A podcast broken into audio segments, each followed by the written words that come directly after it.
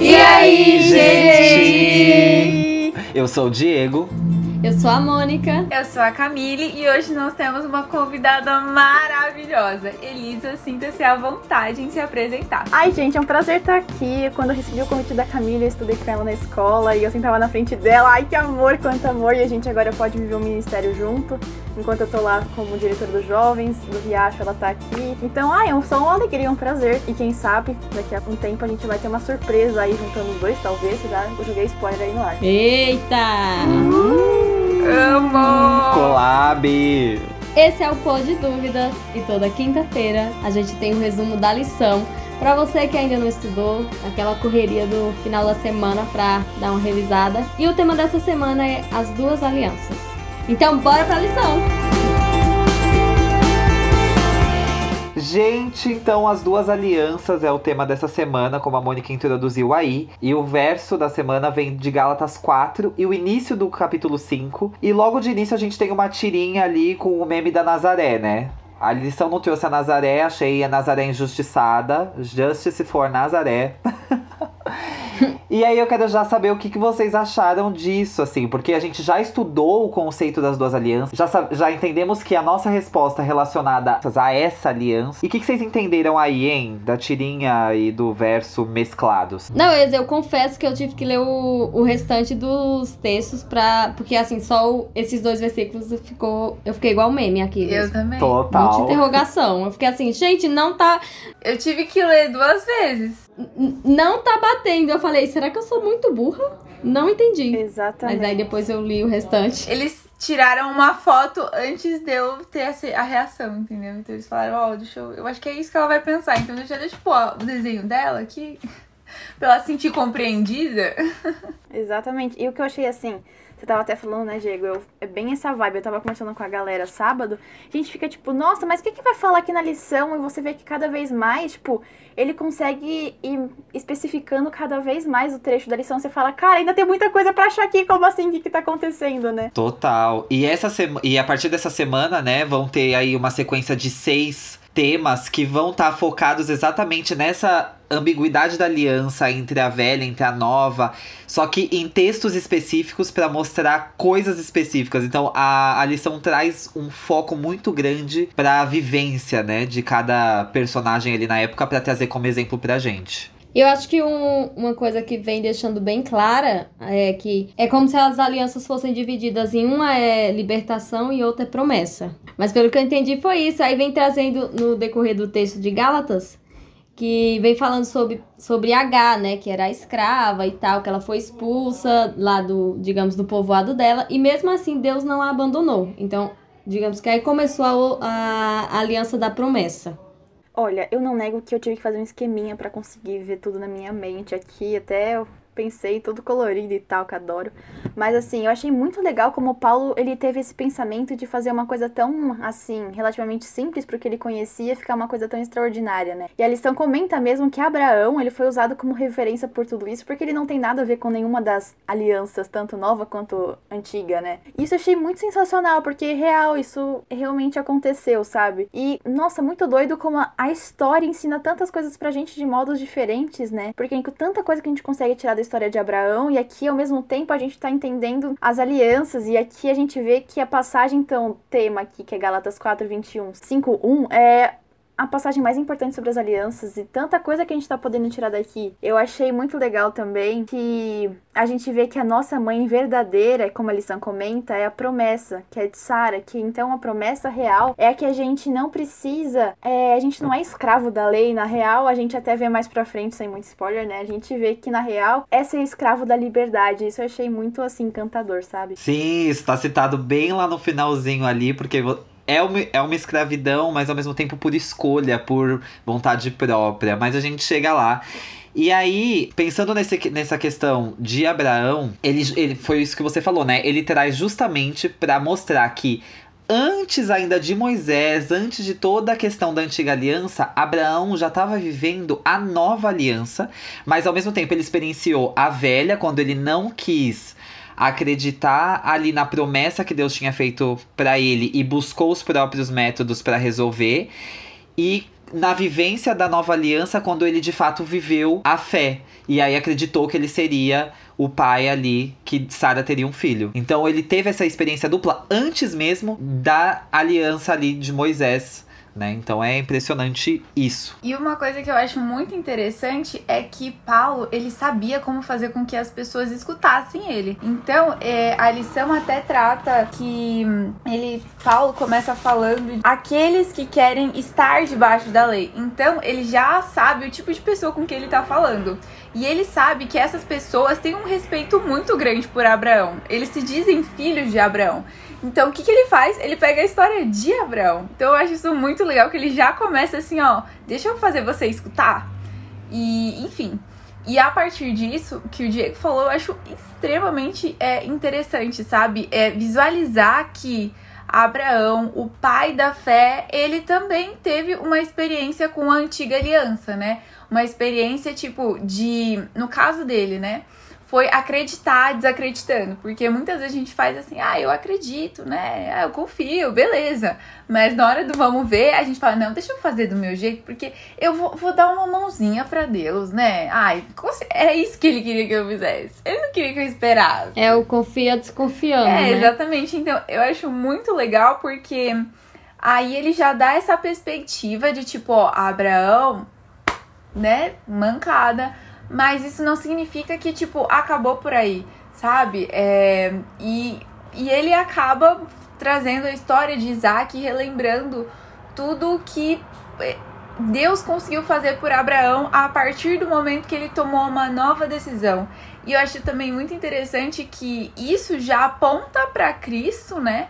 Uh, essa virada de rumo uh, em relação à promessa, em relação a filho, isso antes do sistema sacrificial, né? Que é de matar o cordeiro, essas coisas. Claro que tinha sacrifícios, mas não tinha tudo aquilo que o povo de Israel já estava acostumado, né?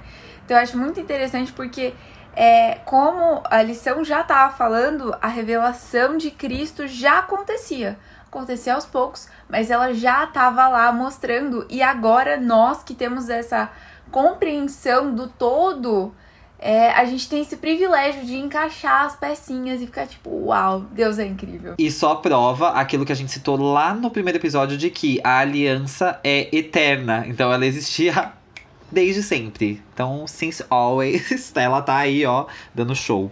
E olha, tem uma coisa aqui que eu também achei muito legal, é que às vezes, tipo, a gente já viu várias vezes, mas quando você vê, tipo, aqui real, você fica. O que, que eu quero dizer? A gente vê que Abraão tava, como você falou, né, Diego, na aliança histórica, na nova histórica, mas na real a experiência dele tava na antiga. Eu acho que isso tem muito a ver com a nossa vida, né? Eu acho que o que realmente. Eu acho que talvez o que a lição queira passar, aquelas, né?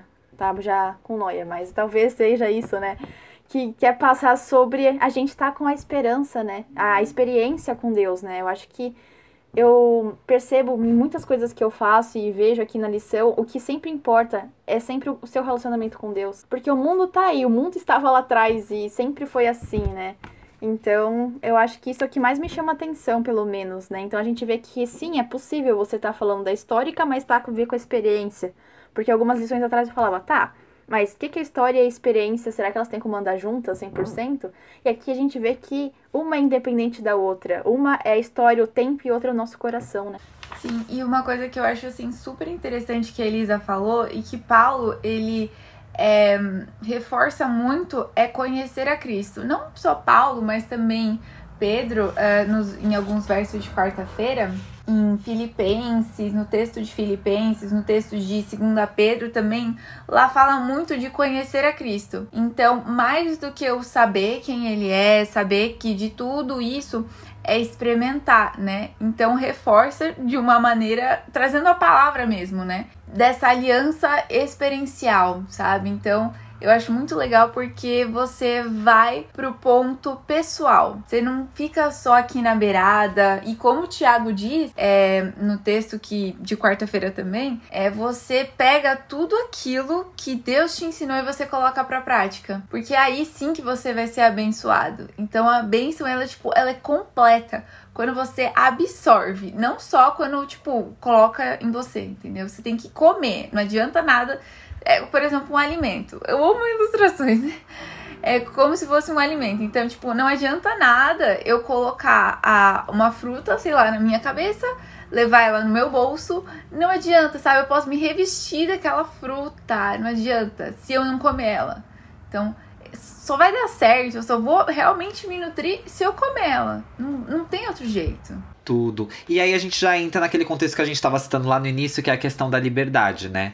Ali na rede semântica, eu queria saber que palavra vocês lançaram aí em relação à liberdade, em relação ao tema também. Eu acho que a liberdade. É muito pensativa, né? Geral pensativo. Eu acho que aqui a liberdade ela tem muito a ver com a escolha que a gente viu, né? E sempre que fala de liberdade, eu penso em graça, né? Então, para mim, essas foram as duas principais palavras. Total. É, é, que, é questão de, de escolha, né? Eu acho que a liberdade é consequência do seu pensamento. A forma como você define aquilo que você tá vivendo. Porque é, é isso, é questão de escolha de entrega. Eu sei que eu tenho que seguir regras. Por exemplo, na casa dos meus pais, eu tenho que seguir as regras da casa dos meus pais. Mas eles me dão uma liberdade muito grande. Então, eu tenho que entender que essas regras não me privam de algo, mas me permitem ser melhor em relação ao todo, em relação à, educação que eu tive, em relação ao ambiente que eu vivo. Então, eu acho que é a liberdade ela entra nisso, sabe? É a forma que você vê a situação que você está vivendo. Eu acho também que liberdade tem a ver com domínio. Domínio, entrega e amor. Para mim são meio que uma tríplice. Porque é que nem como tá escrito em 2 Pedro, no, no capítulo 2, versículo 19. Pois cada pessoa é escrava daquilo que a domina. Então, assim, é, eu imagino que a liberdade ela é algo que está sujeito a quem eu escolho que me domine, entre aspas, sabe? E normalmente a gente faz isso em relação a quem ama a gente, né? Tem até aquela frase do Pequeno Príncipe, se eu não me engane, né? Tipo, você é responsável por quem te cativa e tal, essas coisas. Então eu acho que tem muito a ver com essas relações que você cria. Então, provavelmente, se eu amo uma pessoa, com certeza eu vou pegar essa minha liberdade, eu vou sujeitar essas minhas escolhas, os meus pensamentos, o que eu sou a ela. E, e isso é, na verdade, uma entrega, né? Então, liberdade é você. Não sei. Ceder. É, dar. É isso, ceder, exatamente. E, Cássia, falando isso, me fez pensar muito naquela questão, né, da gente fazer isso inconscientemente também, né? Ter a liberdade inconsciente, porque muitas vezes é exatamente o que a gente contempla, né? Que a gente vai estar tá sendo liberto pelo que a gente contempla também. Né, pensando que a gente é o que a gente contempla, eu acho que isso também tem a ver. Então, quando a gente vê isso, é o que a gente faz de assistir, o que a gente. Todas as nossas escolhas, nos mínimos detalhes da nossa vida, podem libertar ou aprisionar a gente, né? Pesado, né? Acabei de pensar, pesado. Total. E aí, já trazendo agora pro final, porque a gente já tem que encerrar, eu quero saber o que, que vocês tiraram de, de lição, desta lição, o que vocês tiraram de motivação. É, eu quero só deixar o verso, mas eu quero que vocês que estão ouvindo leiam o verso, porque ele é extenso pra, pra gente ler aqui. Mas é o verso que tá lá na quarta-feira de Filipenses 3, de 4 a 10 que eu acho que resume muito esse, esse assunto no geral. E eu deixo para você aí ler que vale a pena. Filipenses 3, de 4 a 10. Uma coisa que eu achei muito interessante aqui é a maioria das vezes a gente vê a nova e a antiga aliança e ficamos procurando contrastes, né? E aí a lição vem trazendo justamente isso, que só porque existem contrastes, é, uma não substitui a outra, elas se completam. Quando a Bíblia detalha os aspectos da aliança, ela está dizendo que não está dizendo que uma é mais importante que a outra, mas que uma se encaixa onde melhor ela deveria se encaixar. Talvez ficou confusa essa frase, mas é isso. Não, é que foi aquilo que a gente falou lá no início, né? De cada, cada personagem, cada história bíblica tem a, a, aliança, que na verdade a gente tá definindo como antiga e como nova, mas é uma só. Mas cada personagem vive a aliança de uma maneira né? Cada um tem o seu momento onde a aliança vai virando aquela chave, e a gente falou isso lá, lá no início, porque cada um entendia de uma forma. É, para mim eu acho que o que mais assim sempre me deixa mais encantada é a gente ver que no fim de tudo a gente sempre tem o quê? Um Deus que promete o perdão, que promete a restauração e também fica aí, tô dando uma de Diego. Lê aí em casa Jeremias 31, 33 e 34, que aqui traz uma promessa tão linda E meu, minha parte favorita, assim, é, acho que um resumão que aqui a lição traz na sexta-feira, o segundo parágrafo, a obra de Deus na nossa vida, né? E a gente pode fazer isso simplesmente aceitando hoje viver ao lado de Deus, né? E em Romanos 6,18 fala basicamente que uma vez liberto, a gente pode agora servir ao Senhor. E servir ao Senhor, na real, não é um peso, porque você se dá conta de que a liberdade dele é um prazer. Então a gente vê tantos lugares, por exemplo, aqui, ó, como Cristo fez em João 8,29, que ele mesmo todos os momentos estava com Cristo e essa paz que excede o entendimento.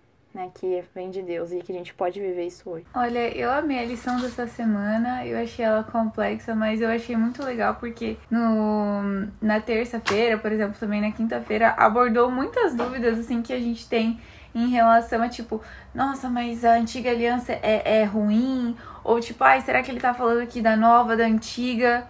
Mas é, uma coisa que eu gosto muito é que isso equivale, é, essa promessa, né, a aliança, ela não só é eterna, mas ela não depende do lugar onde você mora, não depende da cor da sua pele, não depende daquilo que você gosta ou daquilo que você já viveu, não depende se você é rico ou pobre, ela tipo, ela é para todo mundo e, e isso é muito bonito.